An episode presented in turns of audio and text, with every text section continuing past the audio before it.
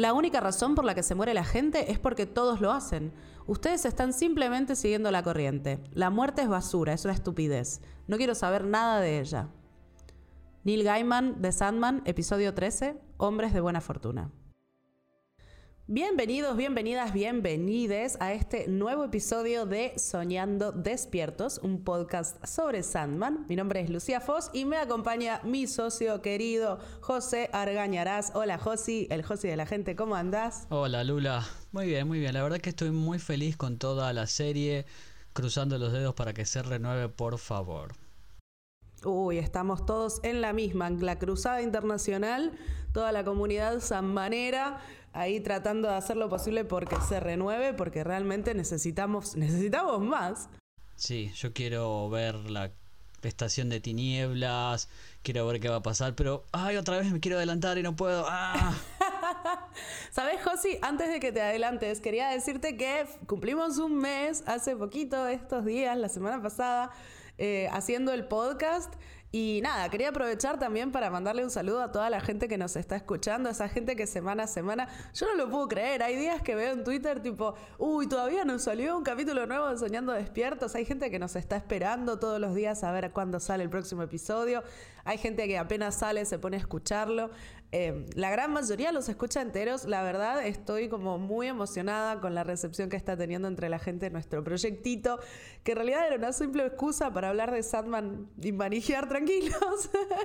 Pero se ve que hay gente, así que muchas gracias a todos. Sí, gracias a todos que se prestan a esto que hacemos con Lula, con mucho amor y mucho cariño por la obra de Neil Gaiman, por Sandman, por Morfeo. Y como siempre decimos, nosotros queremos que las puertas se abran, que las puertas de Corne Marfil se abran, que vengan todos al ensueño con nosotros para seguir disfrutando estas historias, que quedan muchas más todavía. Quedan muchas más y no podemos esperar por verlas en la pantalla y también por conversarlas con ustedes. Me imagino que la gente también se está preguntando qué vamos a hacer cuando terminemos de repasar la serie y material hay de sobra, chiques, así que no se preocupen.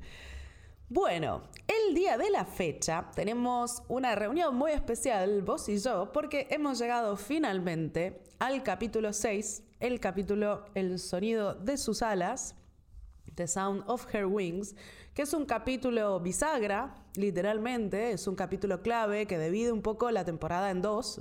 Está lo que sucede antes y después, y que de hecho coincide bastante bien con la división entre el primer tomo de la colección de cómics y el segundo tomo de la colección de cómics, ¿no? Sí, es, ya voy a decir que es uno de mis favoritos, es una obra maestra porque además amalgama dos episodios del cómic, el 8 del que decimos El sonido de sus alas, de Preludios y Nocturnos, y le suma el episodio 13 que está en Casa de Muñecas, un pequeño interludio, Hombres de Buena Fortuna, con el queridísimo Hop Gatlin, el mejor ser humano que jamás existió en cualquier ficción, y me planto acá en esa. Favorito, favorito entre los fans, Hop Gatling, es siempre una alegría verlo aparecer y no puedo esperar a que eh, saquen más capítulos para que vuelva a aparecer de nuevo. Pero claramente un, fan favorite fuera, fuera de serie, Job. Súper hermosa historia. Em, y como bien decís, me parece que hicieron bien con la adaptación de, juntarlos porque de alguna manera están atravesados por la temática de, de la muerte, ¿no? De una manera muy explícita. Además, este episodio marca, como decís, la bisagra, porque hasta ahora teníamos una en los cómics y en la serie de TV también, una búsqueda de unos elementos de poder para que este señor Morfeo busque y, reintroduzca su sueño a todos nosotros. Pero acá es donde todos dijimos, wow, esto es otra cosa, es algo más, es una profundísima reflexión sobre la vida, sobre el paso del tiempo, sobre la amistad, sobre el amor, sobre las propias responsabilidades. Creo que ya cuando digan algún episodio favorito del año, este va derecho a los míos. Sí, yo creo que también mucho, eh, eh, por lo que he visto también en internet, mucha gente coincide. Es un personaje, es un personaje y un episodio muy emotivo. Em, que toca un tema tremendamente humano. Y esto es algo que conversamos desde el primer capítulo de Soñando Despiertos. ¿Te acordás que vos me decías que Gaiman es a la vez profundamente inglés y profundamente universal? Y justamente me parece que es su sensibilidad para con temas como la muerte Em, tan universales, tan, tan, tan humanos, lo que lo hace, lo que le da esta característica de universalidad, ¿no? Em, entrando un poquito ya más en el capítulo, es la primera vez que vemos a Kirby Howell Baptiste como muerte. Y mm, una cosa que me llamó mucho la atención, que me preguntaba mientras veía el capítulo, era cómo habrá sido la reacción de la gente que aún no ha leído el cómic y veía el cómic por primera vez. Porque empezamos en esta escena en el parque con Sueño, con su cara de pocos amigos, eh, dándole de comer a las palomas y aparece esta muchacha como bastante simpática y risueña que le habla de, Mary Poppins y, mm, y, el otro sigue ahí con su cara de culo, perdonando mi francés, pero que realmente es lo que tiene en ese momento. Em, y tienen una conversación muy icónica en la cual ella se enoja con él porque él está como medio deprimido post haber encontrado todos sus elementos y medio que no tiene un propósito más allá de su función. Y ella le baja un poco, le canta a las 40 como buena hermana mayor. Hay muy buena química entre ellos, realmente se nota esa cosa que son hermanos. Em, y es una escena muy famosa para todos los que hemos leído el cómic, cuando ella le tira así el, pedazo de pan por la cabeza. Y mm, también he visto entrevistas a Gaiman diciendo que cuando estaban haciendo el casting para definir qué actriz iba a hacer de muerte, eh, justamente la manera en la que Kirby dijo estas líneas de sos la peor antropomorfización representada de un concepto que he visto en este plano o en cualquier otro, no sé qué, esa línea como bastante icónica y difícil, decía, no, no había manera de que ninguna actriz la dijera de manera convincente y Kirby fue la primera y la única que lo logró y realmente cuando vemos el capítulo decimos, sí, está bien, claro, tiene razón. Em, Hubo mucho, mucho debate, mucho, viste, muchas cosas espantosas en relación a cuando se anunció el cast de Kirby. Para mí, yo desde el principio dije, estoy segura de que si Gaiman la eligió es porque va a ser un papel maravilloso y teníamos razón.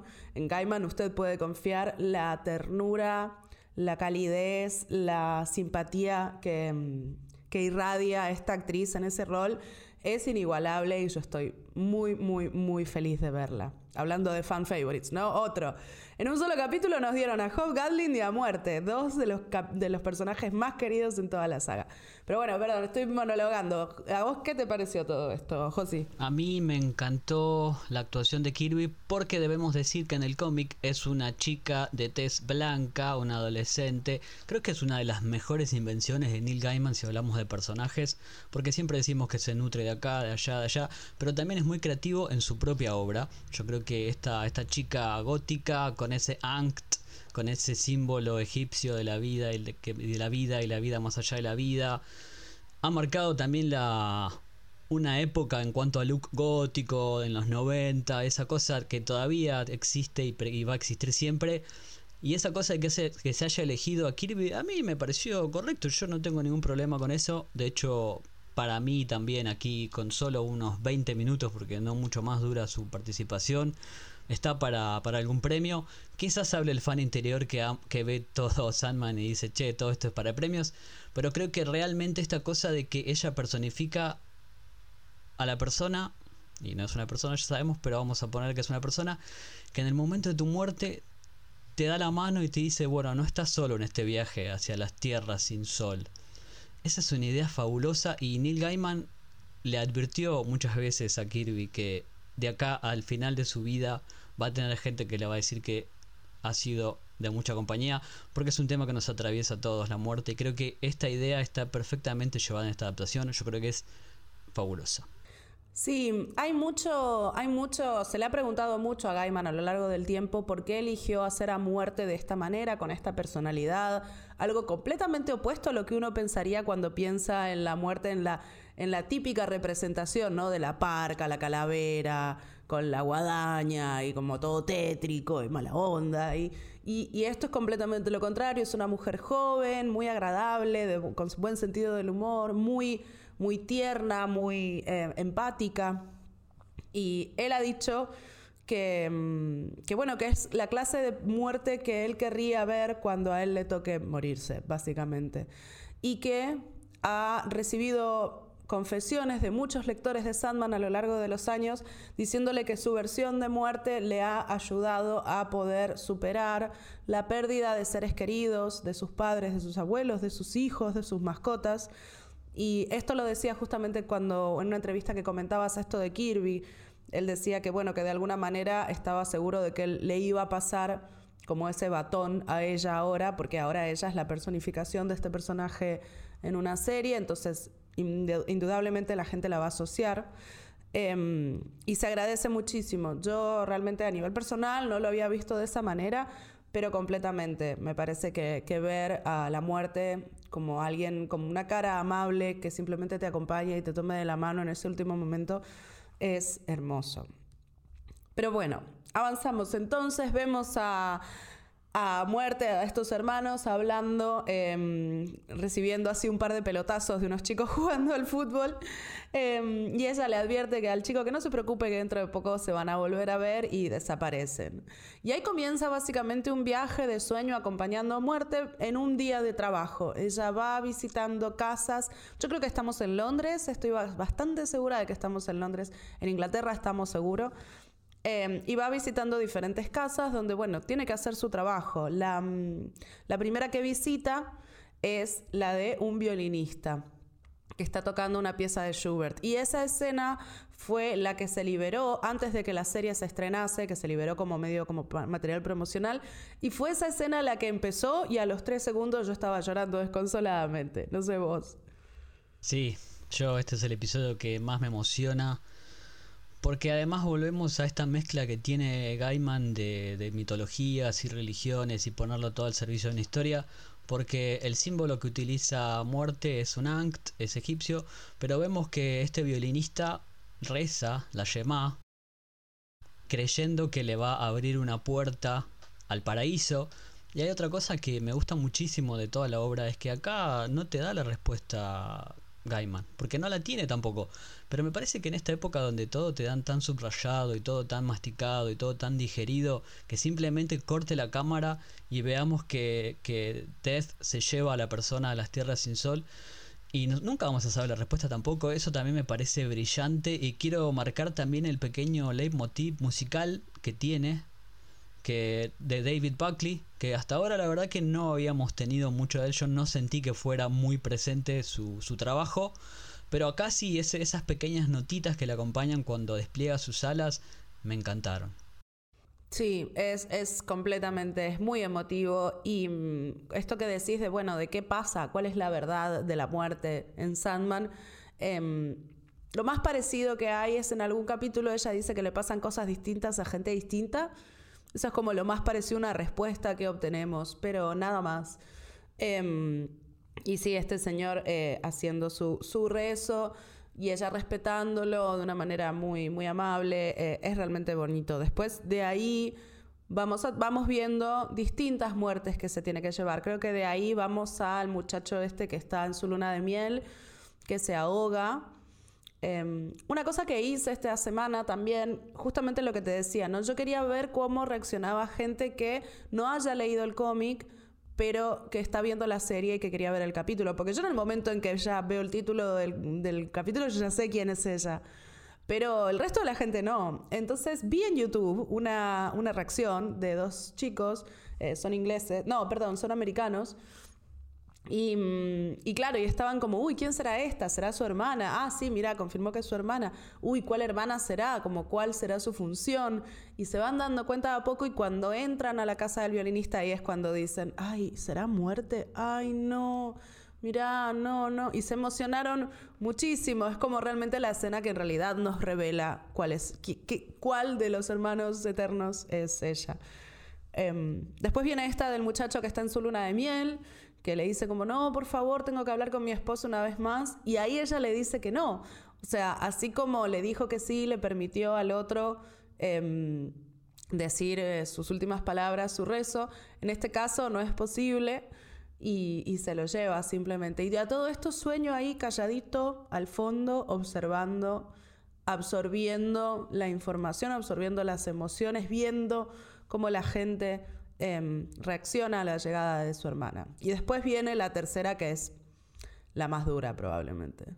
Sí, mientras tanto quiero marcar que en los cómics eh, el encuentro con el violinista es mucho más crudo porque están en Nueva York, este, la reunión primero es en Washington Square, en Nueva York, repito, Estados Unidos, y el violinista es mucho más triste, un poco más opresivo todo. Acá es como que tiene este glow para la adaptación, que a mí me parece que está bien. Después hablan una cosa que me encantó, que hablaron, che, de Dream le dice, y en mi ausencia, ¿qué pasó? Te podías haber comunicado conmigo. Habló de una reunión familiar, habló del pródigo. Y los que leímos los cómics dijimos, no, ah, porque también tenemos que marcar que nunca lo dijimos, que Gaiman juega con la literación, con los eternos, con las Des, porque Destiny es el mayor, después viene Death, después viene Dream, después viene el pródigo y así, cosa que en la traducción a, muchos idiomas se pierde, pero es un, es un jueguito lindo. A mí me parece que está bueno eso, pero hablar del pródigo, es, eso es como que te va tirando puntas de nuevo para el futuro. Y uno que, que ya leyó tantas veces las cosas dice, ay no, que venga esto, por favor, que siga la serie. Sí, em, me gusta que lo van, lo van dejando ahí picar, le tiran un par de puntitas a lo largo de, toda la serie en relación al pródigo. Eh, desespero pregunta por él también en algún momento, pero bueno, ya lo vamos a ver cuando lleguemos. Em, una cosa que también le dice es que se los extrañó a los dos, como sí, sí, hubo reunión familiar y no estabas ni vos ni el pródigo y se los extrañó y él tipo, no, le, no le cree, no le importa. Este, en ningún momento tampoco veo como que él le reclame que no lo haya ayudado eh, durante sus años de prisión. Aunque bien podría, creo yo. ¿eh? En algún momento yo podría enojarme y tirarme el, papel, el, ¿cómo es el papel? No, el pan por la cabeza y decirle, ¿y por qué no viniste a hacer nada para sacarme? Pero sueño de los eternos es muy, es muy orgulloso y no está dispuesto a hacerle esa pregunta a su hermana. Sí, y después viene una de las cosas más descorazonadoras que he visto jamás, el bebé. Y uno, Y uno pensaría que es un golpe bajísimo, y lo es, pero, pero es la vida también. Y, y además, perdón, pero no leyeron el cómic, porque en el cómic es realmente mucho más fuerte. Porque una cosa que vi también en estos chicos que reaccionaban en YouTube, eh, ella dice en un momento, no quiero ver al bebé y no quiero ver a la madre. Y en efecto, corte a sueño y muerte caminando fuera. Queda claro, muerte se lo, levanta, se escucha el sonido de sus alas, corte a estar afuera.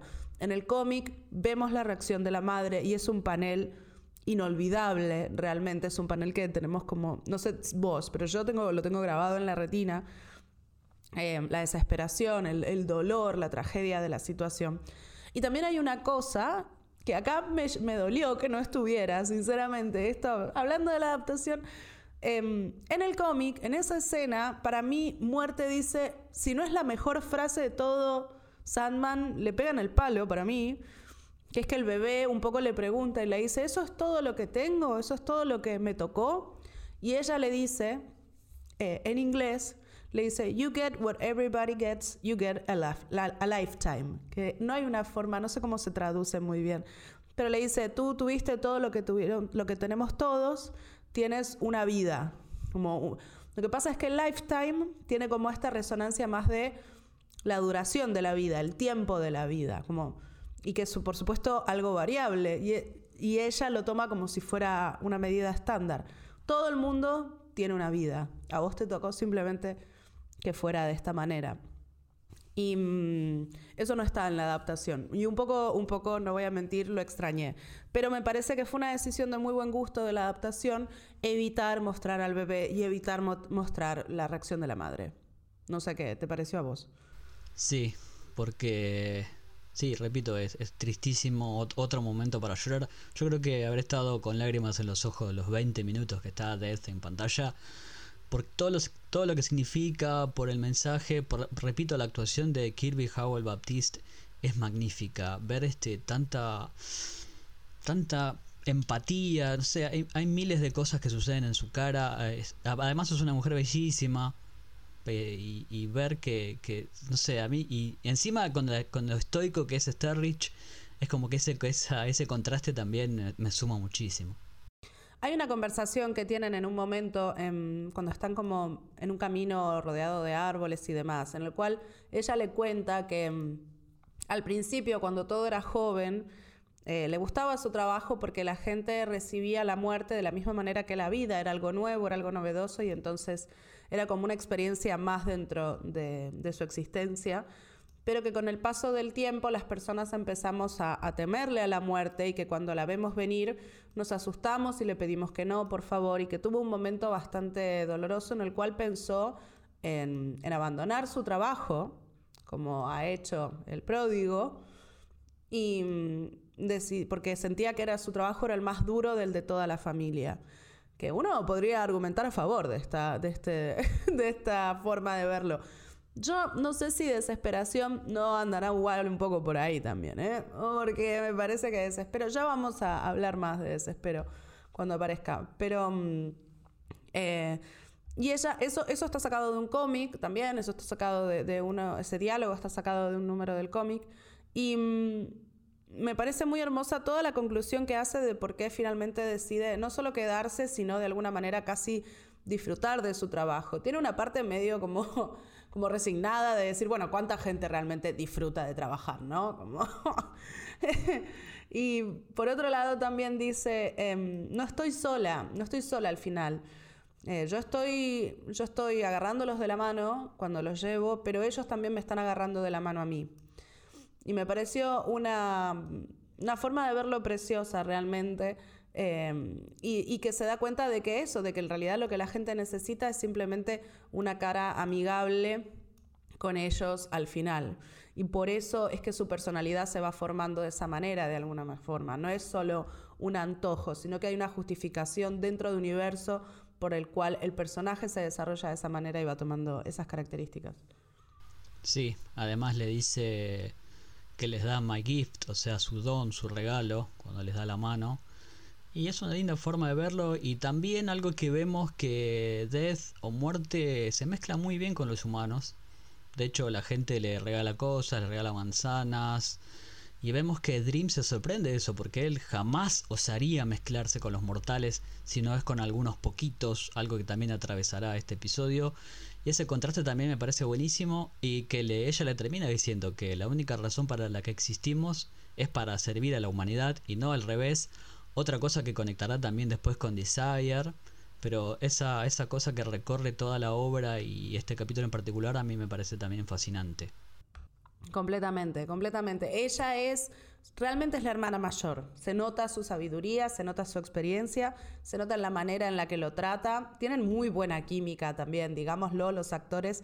Em, hay una entrevista a Kirby Howell Baptiste y Mason Alexander Park, que hace de deseo. en la cual eh, van leyendo tweets, ¿no? Era de cuando se hizo la campaña de hashtag Ask Sandman, que mm, Netflix hizo eso y recopiló varias preguntas de la, comunidad de fans. Y una pregunta que les hacían era como, ¿cuál iba a ser la pareja que la gente, los fans, iban a, como a, hinchar más por, por decirlo de una forma, que más iba a apoyar? Y Kirby contaba que su pareja creía que ella y, Tom tenían muy buena química y ella era tipo, no, pero es mi hermano! Y Mason decía, bueno, de hecho, mi, mi pareja también opinaba que entre Tom y yo había buena química y es como, me parece que Tom tiene buena química con todo el mundo y en realidad va un poco por ahí. A lo largo de toda la serie vamos viendo que Tom, eh, o sea, sueño, va teniendo es el único que está en todos los capítulos realmente. La gran mayoría del resto de personajes están en uno o dos capítulos con suerte. Él, en cambio, por supuesto, es el prota y está en todos. Y realmente la química que tiene con, no sé, con Gwendolyn Christie, que hace de Lucifer, con Joanna Constantine, con, con Gemma Coleman, con su hermana, con su hermane. O sea, tipo tiene química con todo el mundo. Y en este capítulo no solo tiene química con, con su hermana, sino también con Hobgoblin, por supuesto, digamos. Ese sí que es un ship. Ese sí que en el fandom estamos todos ahí como, bueno, ahora bésense. sí. Eh, sí, sí, re, Tom Sturridge es, repetimos, la gran revelación de esta obra hasta ahora. Creo que habiendo visto todos los episodios es la revelación, porque a todos más o menos los teníamos. Pero sí, ya podemos ir cerrando que Death termina encontrándose con Franklin otra vez y uno que ya conocía y decía, ay Franklin, no pidas verla de nuevo, no seas Gil. Pero sucede ahí algo, sí, terrible, que se lo lleva de la mano y Dream va, se va porque tiene una cita con el único humano que tiene como amigo hasta ahora. Porque recordemos que hay este inmortales en esto, ya a Matt Hetty en el tercero, veremos algunos más en el futuro, pero hasta ahora tenemos este personaje fantástico llevado acá a la vida acá por Ferdinand Kingsley, un tipazo, lo ves en las redes, es un tipazo. Un tipazo, y aparte leí que originalmente había hecho el casting para, eh, para Sueño y no quedó para Sueño, pero cuando decidieron hacer el capítulo de Job, eh, abrieron el casting y fue para ese y quedó para ese. Menos mal, porque su trabajo es impecable. Y. Mm, y sí, es como, es como decís vos realmente. Él ahí, tienen esa conversación, de hecho. Ella dice, bueno, no me llevo a todo el mundo, no me llevo a, no me llevo a Madhetti, también está ese proyectito tuyo que tenés por ahí. Y ahí es como que le recuerda sueño. Esa es un poco la excusa que utilizan para ligar una, una con la otra una historia con la otra en el capítulo y arranca la parte de hombres de buena fortuna que es sinceramente uno de los mejores capítulos de ah, Standalone, una de estas mejores historias que empiezan y terminan en un solo episodio de toda la obra, para mí en el cómic, ¿no? Sí, porque recordemos que este es parte de Casa de Muñecas, es el número 13, es un pequeño interludio que sucede. Y es una historia de amistad, es una historia otra vez reflexionando sobre la vida, sobre la muerte, sobre el paso del tiempo. Yo creo que es, es la perla y, el haberlo amalgamado acá con el sonido de sus alas me parece que es, si no el mayor acierto de la serie hasta ahora, es, está ahí en el top 3. Totalmente, totalmente, súper bien, súper bien. Y bueno, arrancamos cómo empieza Hombres de Buena Fortuna. Empieza con un cartel que dice Londres 1389. 1389, boludo. Esas cosas que tiene Inglaterra, que todo viejísimo, todo, todo empieza hace mil años. Bueno, o cientos de años. Eh, y empieza con, igual que en el cómic, con una conversación de fondo en una especie de taberna, en esta taberna del, del caballo blanco, vamos a saber qué se llama después. Y la gente está conversando como en cualquier bar, ¿no? Y está diciendo, no, porque viste, subieron los impuestos, no sé cómo pretenden que sigamos viviendo así, viste que ahora hay dos papas, se van a matar entre todos, se viene el fin del mundo, yo te digo, vas a ver que en un par de años todo se va a terminar. Y es realmente una conversación que podría estar teniendo lugar en cualquier momento y en cualquier eh, punto de la historia de la humanidad. Eh, y como vamos a ver a lo largo de todo el capítulo, en efecto es una conversación que se va repitiendo a lo largo de los siglos. Y bueno, en este episodio vemos entrar a sueño y a muerte, por supuesto vestidos acorde a la época, en el 1389, eh, y van como para así entretenerse con los mortales, ver qué están haciendo, conocerlos un poco mejor, se piden unas cervecitas. Y está justamente este muchacho, Job Gatlin, conversando con compañeros de mesa, diciéndoles un poco la frase que con la que empezamos el episodio, que es, todo el mundo se muere porque todo el mundo sabe, cree que hay que morirse, porque todo el mundo, todos los demás se mueren, entonces la gente cree que ellos también se van a tener que morir. Yo decidí que yo no me voy a morir, que todos ustedes están equivocados y que es una cuestión de decisión. Y este muchacho tiene la suerte de que justo está diciendo esto cuando dos de los eternos están pasando por la taberna y dicen, bueno, puede ser divertido ver qué onda. Es un episodio que está plagado de referencias literarias, históricas. De hecho, al principio está Geoffrey Chaucer el autor de los cuentos de Canterbury, que es otra gran, gran influencia del señor Gaiman. Después también hablan de la rebelión de los campesinos, esto que empezamos hablando de que el mundo se está por acabar, que para otro tema que, que también recorre este episodio, que marcó el fin de la servidumbre en Inglaterra, es otra de las cosas que recorre. Después hablan de la peste negra, porque es 1389, hace poquito que había, y todavía es algo que, que diezmó a la población y algo que sigue resonando porque a nosotros no nos pasó algo así, pero pegó en el palo. Y, y de alguna forma sigue siendo todo, todo tan cercano y atemporal, pero también tan, tan común que suceda toda esta cosa de la humanidad repitiendo el ciclo una y otra vez, me pareció fascinante. Y es que es lo que somos, no dejamos de ser personas. Cambian nuestras circunstancias, cambian las formas de vida y eso es lo que vamos viendo a lo largo del capítulo. En 100 años, luego, en 1489, aparece de nuevo Job Gatling en la posada y aparece de nuevo Sueño y dice, bueno, ¿qué, qué viste de nuevo? ¿Qué viste de nuestros 100 años? Y él al principio está como, ¿quién sos? ¿Hice un pacto con el diablo? Tipo, como, eh, vendí mi alma y él dice, no, no, solo soy una persona interesada en, en tu experiencia. Y dice, no, bueno, todo me parece fascinante. Ahora tenemos chimeneas, por ejemplo. Este, o también tenemos pañuelos, ¿entendés? Como ha, fascinado con los avances tecnológicos de, esa época. Em, Y cuenta que, bueno, que ha ido con su vida de alguna manera más o menos igual, que, que, siguió haciendo de soldado, a veces para un bando, a veces para el otro, pero que no ha tenido mayores altibajos, por lo que cuenta, al menos no estos primeros 100 años. Eh, pero al año, al siguiente encuentro, en el año 1589, las cosas empiezan a cambiar un poco. Sí, porque otra cosa que me gustaría marcar son las transiciones entre los, los 100 años que pasan son muy, muy inteligentes, porque a veces abriendo una puerta, otros con un paneo. Hay que aplaudir acá la dirección de Mercy Almas, que dejó no los 5000 que hizo Jamie Childs, pasó el manto. Y sí, acá lo vemos que llega con un traje acorde a la época, como dijiste, con el rubí. A mí el rubí me encantó que estuviera tan presente en todo esto, porque uno ve que, que ha luchado mucho por él. Y se encuentra con Kit Marlowe y con William Shakespeare, y uno dice, upa, estos me suenan. Sí, sí. Se encuentra con ellos dos que están ahí discutiendo y, Will dice algo así como, ¿cómo me gustaría tener el talento de contar historias que em, inspiren las mentes de los hombres a lo largo de, los años?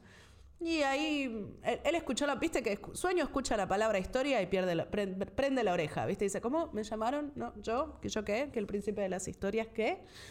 Eh, pero bueno, por ahora los deja ahí en su mesa y se sienta con Hob Gadlin, que Hob Gadlin está hecho un duque, ahora es Sir Hob Gadlin, eh, ha hecho mucho dinero, ha recibido a la reina en su palacio de verano, ha, eh, ha hecho mucha plata y quiere contarle a Sueño todo lo bien que le fue en la vida.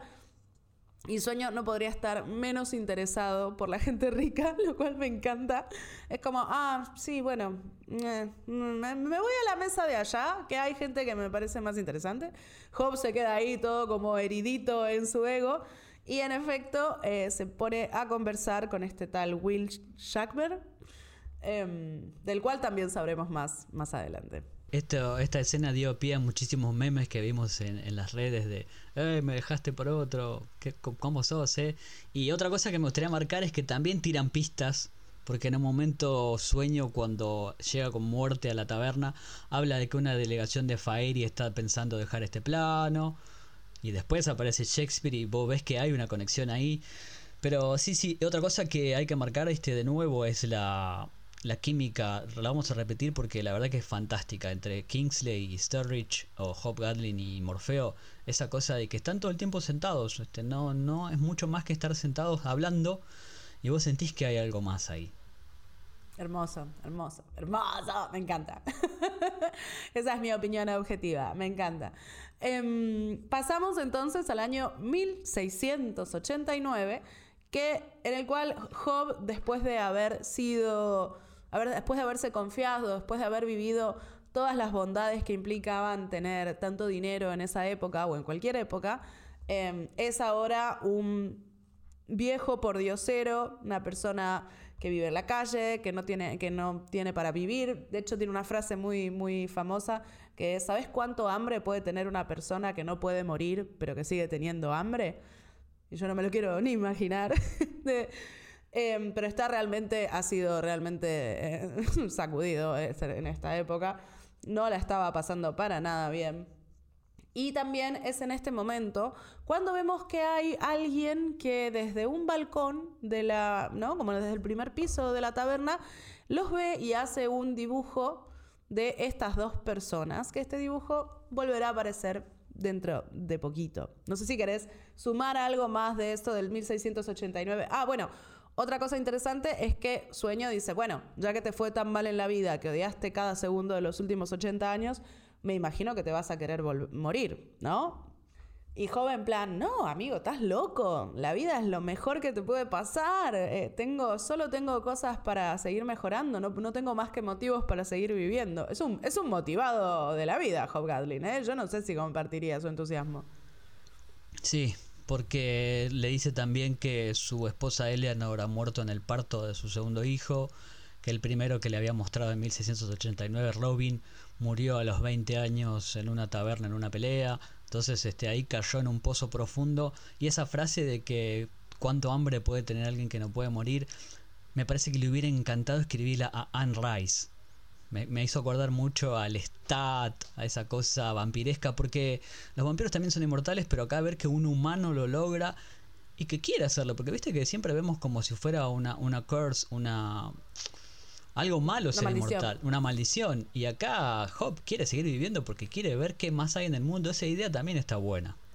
Sí, es un cambio, es un cambio de vista, digamos, de alguna manera súper súper bienvenido. A, mí personalmente me pasa. Yo leí un libro que se llama eh, Todos los hombres son mortales de Simón de Beauvoir, que lo recomiendo si quieren estar deprimidos un mes y medio después de leerlo. Qué libro triste, por favor. ¿Lo leíste? Sí. Qué grande, Josi, qué grande que sos, amigo. Porque yo no conozco mucha gente que lo haya leído. Y es un libro maravilloso, pero lidia justamente con como esta, esta ausencia, este sopor de la vida eterna. Em, y acá Gaiman, en su eterno optimismo, de alguna manera logra que un personaje inmortal siga motivado, siga interesado, no se, no se desapegue de la existencia humana, que es algo que le pasa en general a los inmortales, es algo que pasa en Anne Rice y es algo que pasa en esta novela de, de Simone de Beauvoir. Eh, acá es todo lo contrario y la verdad que se agradece un montón. Alguien que la pase bien, loco, alguien que disfrute de la vida eterna, menos mal. Sí, también hay algo de eso en Los Inmortales de Borges, esos que están ahí tirados en el, en el piso porque ya vivieron tantas cosas que no les importa nada y solo los mueve la lluvia. Sí, me parece que es una subversión muy interesante de vuelta a esta cosa de Gaiman de partir de tropos conocidos y subvertirlos y darles un toque mágico, porque la verdad que Hop Gallen es un personajón del carajo, como lo es Muerte. Creo que ese acierto es, es una cosa de locos. Sí, completamente.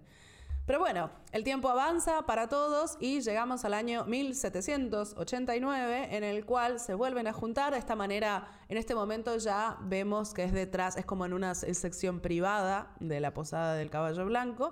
Y sin embargo, a pesar de esta discreción que están tomando, son embestidos, embaucados, perdón, por eh, una tal Joanna Constantine y dos matones a su cargo. Em, Acá, yo viendo este video de reacción que te comentaba, estaban un poquito confundidos. Algunos chicos pensaban, eran dos, ¿no? Uno pensaba que em, era la, la, bisabuela, la tatarabuela, la tataratatarabuela de la que vimos al comienzo, y la otra pensaba que como es la misma actriz tenía que ser la misma persona, que también es inmortal como Hope Gatlin. Nosotros que leímos los cómics sabemos que no son la misma persona, que en efecto se trata de su ascendencia, sería ascendente, como, no, eso es del zodíaco, no. Eh, sí, es su tatara, tatara, tatarabuela. Eh, no es la misma persona, no es la misma Joana que vimos en Londres en los tiempos actuales, ayudándolo a sueño a buscar la arena ni nada de eso, sino que simplemente está actuado por la misma actriz, esa que a vos te gusta tanto. Actuado, es discutible. Pero Qué mala onda. Me gustó mucho que esta vez Sueño se queda sentadito en los cómics, él directamente ataca y acá es Hop como diciendo, no, con mi amigo no, ¿eh? Y ahí empiezan las piñas a lo loco, porque pensemos que Hop ha vivido ya a esta altura 400 años y ha sido siempre un... Bueno, yo recontra vería un spin-off de las aventuras de otra vez pensando en esta cosa de, expandir la, la, historia. Y sabes, uno siempre ha sido un soldado, un guerrero, y acá vemos como se para de manos y, está buenísimo para defender a su amigo. Y acá viene algo muy, muy copado que va a quedar a futuro, que es que termina durmiendo la Joanna Constantine, a Lady Joanna Constantine, porque tiene un encargo a futuro. Y otra vez me muerdo los codos y digo, ah. ya vamos a saber, ya vamos a saber qué fue lo que Lady Joanna hizo por eh, Lord Morpheus. Pero Pensemos, estamos en el año 1789. Yo la dejo ahí. A ver si les dice algo. ¿El año 1789 les dice algo o no les dice algo? ¿Alguna revolución por ahí? No, no, no. Ah, perdón. no digan, no, no, no, no, no, no. Mucha trampa. Ya está. Dejémoslo ahí. Em, pero bueno, una cosa linda también es que ahí Morpheus se preocupa por, por Job y le dice, bueno, Job le dice, sí, no te preocupes, no puedo morir. Y el otro le dice, no, pero podés ser herido o capturado. Chan, chan y quisiera evitar eso, que no te pase y demás. Y le dice, bueno, sí, ok, voy a, voy a tener cuidado. Cortamos a el año 1889, época de Jack the Ripper en, Inglaterra, eh, Jack el Destripador. Le da la bienvenida a Morpheus, una, una trabajadora de la noche, una trabajadora sexual. que después hay una conversación muy hermosa que no está en el cómic originalmente, si me equivoco, ¿no? Sobre, sobre la vida de ella. Eh, no, no está. No está, no está. Es un agregado de la serie que bienvenido sea, em, que humaniza mucho. Y, ah, una cosa que nos olvidamos, que es muy importante en realidad y que yo pensaba que no la iban a incluir, es que en el, en el encuentro de 1789, Job Gadlin le cuenta a Morfeo que le está yendo bien porque ha invertido en un nuevo negocio que es la esclavitud. Y Morfeo le pone los puntos sobre las IES y le dice, es muy, es muy cruel esclavizar a otra persona, te recomiendo que cambies de profesión. Es casi la primera vez que le da un consejo, digamos. Y él dice, bueno, ok, lo voy a pensar. Como que está... Mm, al principio llega con una actitud muy de estar muy tranquilo y muy seguro con lo que está haciendo y finalmente Morfeo le dice, mira, ten cuidado, fíjate. Otra cosa que había pasado también era que en el 1500, si no me equivoco, eh, se metió también a trabajar en imprenta, es como haber empezado a trabajar en Internet, ahí es como haber desarrollado la Internet para esa época. Él dice tipo algo muy gracioso como, bueno, no va, no va a durar, es muy caro, no creo que tenga mucho éxito comercial, pero estoy trabajando en esto. Em, y en el 1700 se está trabajando en, em, en bueno, en, el, en todo el flujo internacional entre Europa, África y América de esclavitud que es algo que yo sinceramente tenía miedo que fueran a sacar de la serie, porque es algo muy heavy, y sin embargo no lo hicieron y estoy muy agradecida porque es algo muy formativo en el personaje de Job. Es algo de lo cual se va a arrepentir toda su vida, y su vida es muy larga. Eh, y es algo que va, que va a profundizar sus errores. Él siempre dice que tiene más años y eso simplemente le permite cometer más errores, no siente que esté más sabio, no siente que, esté aprendiendo nada, solo siente que tiene más, más oportunidades de meter la pata. Y eso es lo que lo hace el mejor personaje de todos, porque es un humano como todos nosotros. Todos decimos, che, no, ya aprendí la lección. Y no, no aprendiste nada, vas a vivir 80 años, bueno, nosotros ponele que 100, 110 vamos a tener los mismos errores de siempre. Este tipo te lo demuestra que ya lleva 400, 500 años. Otra cosa que quiero marcar es que hablan también de las historias, hablan de, cómo vuelven siempre a su forma original, porque van cambiando los finales, los principios. Pues, pensemos en la obra de Shakespeare, como algunas veces le han cambiado el, el final.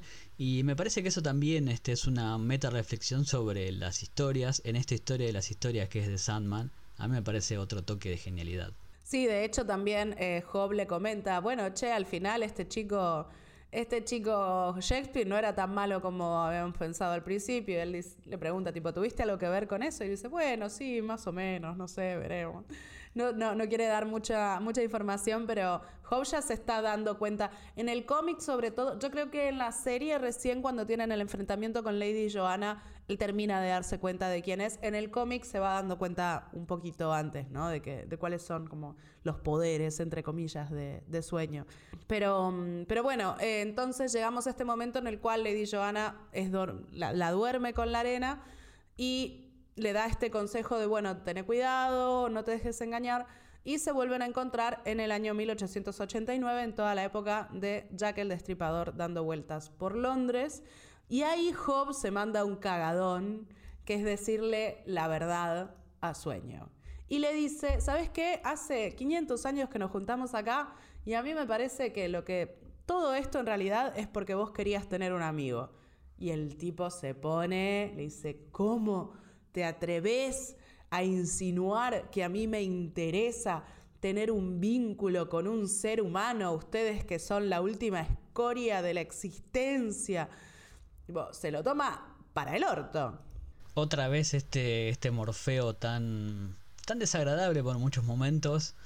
Pero vemos que en realidad la no sé si la moraleja, pero lo que sucede a través de la historia es que va aceptando que, que necesita otra gente que tiene que abrazar el cambio, porque no puede ser el mismo que ha sido hace 10.000 años, cuando condenó a nada al infierno. Vamos a discutir de vuelta eso, pero ya llegaremos ahí. Pero sí, sí, sí, acá también empieza a cambiar cuando le da consejos o algo que dijiste vos, algo que nunca había hecho porque lo escuchaba y lo escuchaba y lo escuchaba. Y para mí cuando le da el consejo dice, nada, para este, este es mi amigo y no se puede equivocar así. Creo que es una gran metáfora también de la amistad, que a veces Viste, no ves amigos por... Bueno, a mí me pasa que tengo amigos de la infancia que no los veo por años y después te encontrás de vuelta. No 100 años, no, pero... y te los encontrás de vuelta y es como si, si los hubieras visto ayer. Esa cosa de, la amistad a través del tiempo también me parece fascinante, de vuelta en este capítulo maravilloso.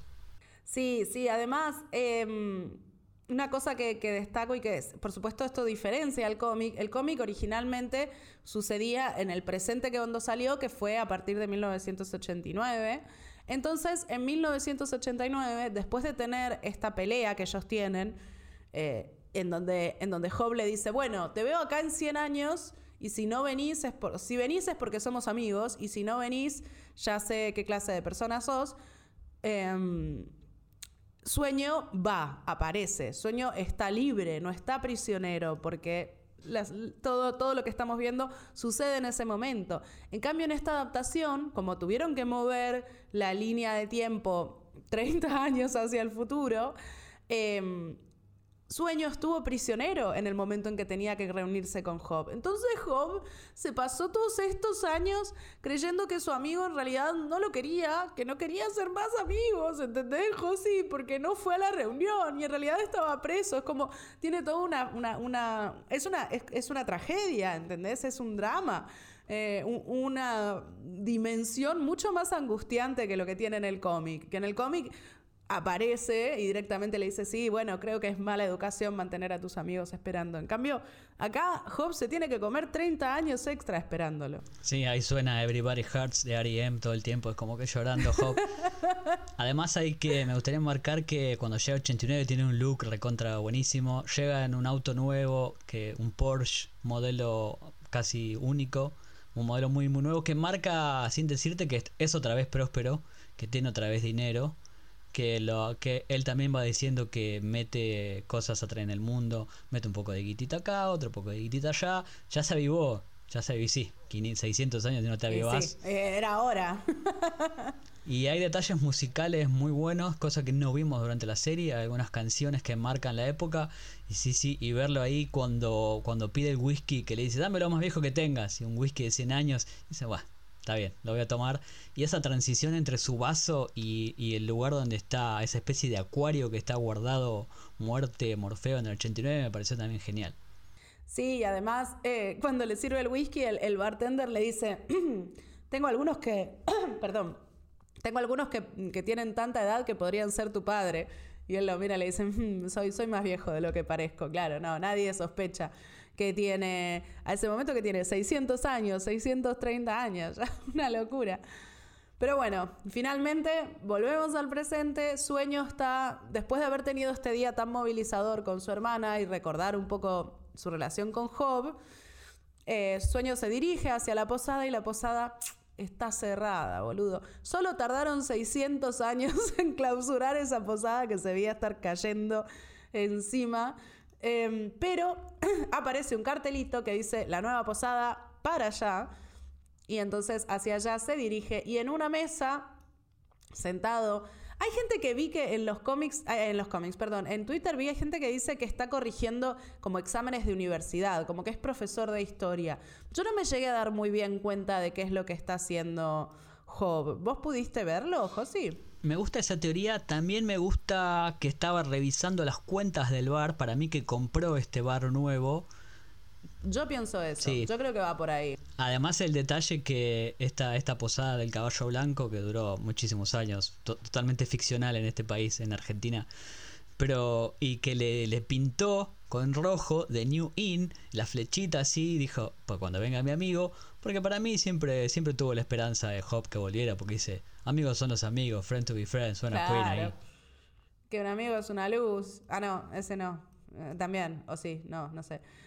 Em, pero sí, completamente. Creo que nunca perdió la esperanza porque, digamos, ya en esta altura del partido sabía que al menos muerto no iba a estar. Pero la contradicción de que finalmente estuvo preso, que fue lo que básicamente le eh, advirtió que le podía pasar a él, le terminó pasando a sueño. Pero bueno, se reencuentran, le dice, llegaste tarde, y el otro le responde, bueno, tengo entendido que es mala, mala educación eh, hacer que los amigos lo esperen mucho, y ahí tienen esa sonrisita como, sí, vení para acá, dame un besito. Yo creo que ese subtexto se agregó ahora acá con la, con la adaptación de TV porque Storage y Kingsley tienen una química fuera de escala. Yo no lo había notado en los cómics, la verdad, pero acá me parece que suma un montón porque repetimos, mientras más se abre y se, se discuta la obra y que vayan al cómic y lean la serie, a mí me encanta que sea inclusivo, vengan todos. Sí, no, yo creo que eh, lo mismo, ¿eh? No, no, mm, no siento para nada esa, esa onda entre ellos en, en el cómic. En el cómic es como mucho más heterosexual, por decirlo de una manera, sueño. En cambio, en esta adaptación me parece que es un poquito más, un poquito más fluido. Por ahora no hemos visto nada igual, más allá de relaciones heterosexuales. No sé si veremos, pero por ahora no hemos visto. Em, de todas maneras, es un hermoso final para un capítulo completamente emotivo que, te lleva a través de emociones eh, todo el tiempo. Es un capítulo, es prácticamente un capítulo doble, por más que tiene título de uno solo, es prácticamente un capítulo doble. Y mm, uno de los mejores de la serie, sin dudas, y un excelente posicionamiento ahí en el medio de la temporada, como para dividir em, los sucesos de todo que es la saga de Preludios y Nocturnos y Casa de Muñecas, que es lo que se nos viene a partir del capítulo que viene, Josi. Tengo unas ganas de hablar de Casa de Muñecas. Es uno de mis tomos favoritos de Sandman. Me encanta. Y la adaptación también es genial. Así que hermoso, hermoso. Feliz de seguir repasando esto con vos. Feliz de que, de que nos estén escuchando. Y espero que apenas tengamos novedades, apenas Netflix confirme que se va a renovar, ahí hacemos fiesta. Le quería agregar que vemos también un pequeño este final de este episodio a Desire de vuelta en su palacio de su carne, en el threshold, en el límite, que así se llama su... En realidad threshold es límite, frontera, es algo hay que ver bien cómo lo traducen después. Y vemos los símbolos ahí en la pared, que bueno, después ya hablaremos de los símbolos, pero en este momento sabemos que agarra el anillo de su hermana gemela desespero y la llama y otra vez Mason Alexander Park con 15 segundos en pantalla te vuela la peluca. Es una cosa impresionante. Hermoso, hermoso su trabajo. Yo eternamente agradecida porque esta persona haya sido casteada en este rol. Eh, siento que había estaba casi que predestinado a hacer. Lo que hace es maravilloso. Deseo, si no es mi, mi eterno favorite, le pegan el palo porque me parece enigmático y completamente divino. Y, mm, eh, cada vez que aparece es tipo, me da calofríos. Así que sí, ya vamos a ver más acerca de Deseo y, y qué fue lo que está pasando y por qué es que está apareciendo una y otra vez ahí hacia los finales de los episodios. Bueno, Josi, ¿algo más que quieras agregar? ¿Algo que se nos haya quedado en el tintero? No, que sigan mirando la serie todos los que puedan, que le recomienden a sus amigos, que recomienden Soñando Despiertos a sus amigos, a sus amigues que nos sigan en todas las redes, Google Podcast, eh, Spotify, la que se les ocurra, estamos ahí y no vamos a parar hasta que sea todo el mundo haya leído y visto Sandman. No vamos a parar hasta que nos aburramos de hablar de Sandman, con lo cual me parece que tenemos un par de décadas por delante. bueno, muchas gracias, Josi. Un placer, como siempre, compartir esto con vos y nos vemos en el próximo sueño o pesadilla. Chao.